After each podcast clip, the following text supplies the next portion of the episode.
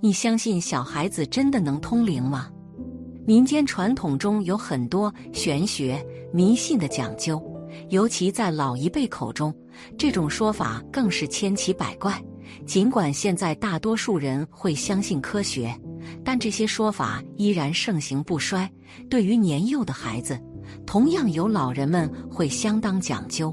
老人认为孩子体弱，容易沾染不干净的东西；也有老人们认为孩子因为年纪小通灵，能看到成年人看不到的世界，并且把这种能力称之为阴阳眼。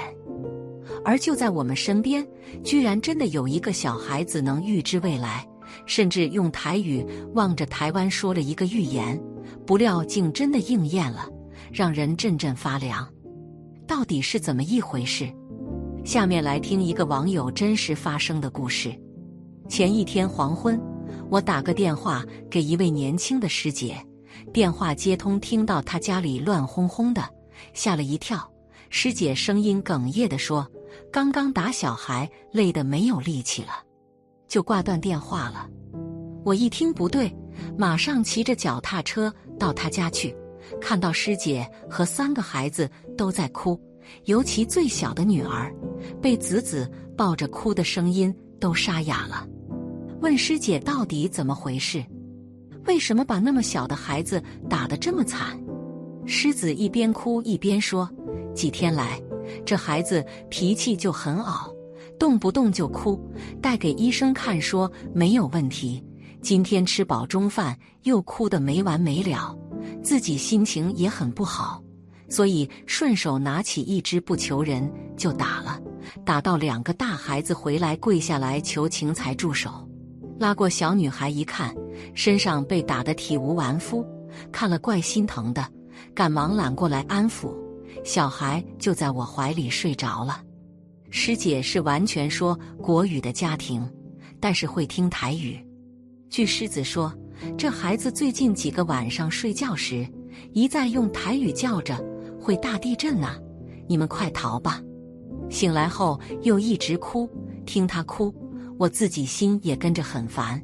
尤其今天他哭得更凶，也不是有不舒服的样子。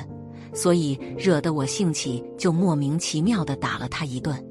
听狮子这么说，我身上的鸡皮疙瘩都冒出来了，就很直接的和师姐说：这几天有条新闻很轰动社会，最好不要跟着戏论。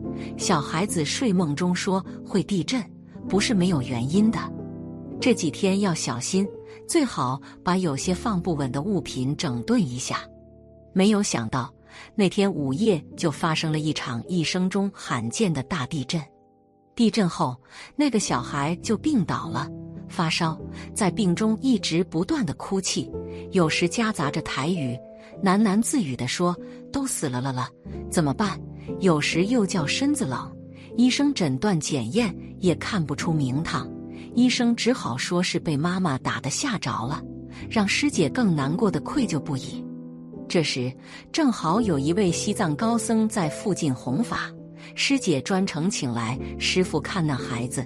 经过修法加持后，孩子慢慢的恢复正常，但是在看灾区新闻时，还是会无意识的痛苦哭泣。据师傅说，这个孩子的前世可能是住在灾区的人，在这次大地震中，他的直系亲人有很多死伤。而他前世的墓园有可能整个破坏。后来师姐打电话和我聊起起那孩子怀孕时间，应该是那年暑假去日月潭游玩时怀孕的。据师姐说，那年暑假尾声，何先生带着一男一女两子弟到南头玩，在途中经过一个小镇上，正好有个老太太在做告别式。看那个老太太的照片，好富态慈祥。令人心生欢喜。他先生说了一句话：“将来我的女儿有这么好命就好了。”他们当晚睡在日月潭附近的饭店，全家开了一个房间，父子母女分床睡。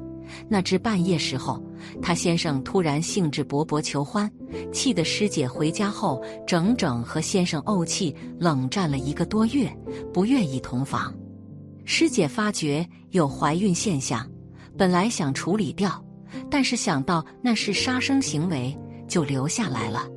师姐怀这个孩子过程一直很顺利愉快，而先生的事业竟然在短短几个月内不但升官发财，还深得长官器重，派他主持运作一个营运状况最好的分公司。他们认为是这个孩子带来的好运。这孩子出生后又顺利好带，整天吃饱就睡，睡饱就吃，不吵不闹，醒来见了人就是笑嘻嘻的。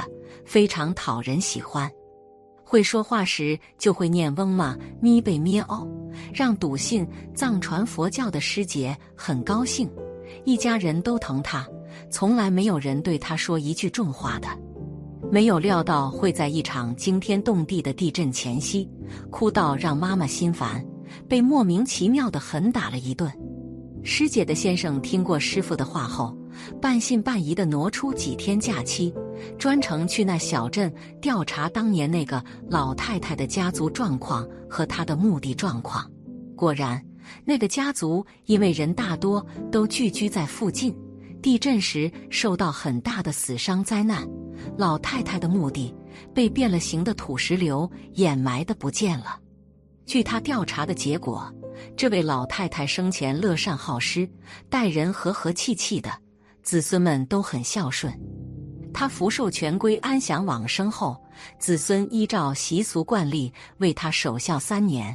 这三年中，天天都早晚奉饭，每天都有子孙轮流在灵前念佛号、诵经，更是二十四小时不断的放电子念佛机。据他调查发现，那些常常在灵前念佛的子孙受灾较轻，几个平日铁齿顽皮的。在这一场灾变中伤亡的很多。狮子的丈夫原本是个超无神论的人，调查回来后也怕了因果，现在也跟着学佛念经，简直要入迷了。师姐知道这个孩子因果后，因为愧疚感，更为认真的修法回向给他，并引导他认真的持念观世音菩萨的六字大明咒。听说年底前可以念满一亿遍，并且连续为他做了三年的水陆大法会，渐渐的让这孩子走出前世记忆的痛苦。现在孩子已经入学读书，在学校是个品学兼优又能干的学生，在家里更是全家生活上解决问题最有智慧的智多星，提出来的意见连父母都心服口服。并且就在十九年瘟疫爆发前夕，小孩因为常年念佛，也曾收到佛陀感应，未来将有一场会持续很久的大灾发生，千万要保全自己。于是，小孩让父母赶忙买吃的、买日用品，还囤了足够的药品和口罩。后来很多地方都抢不到，可见万事自有缘法。众人都说这个孩子肯定是前世积的福。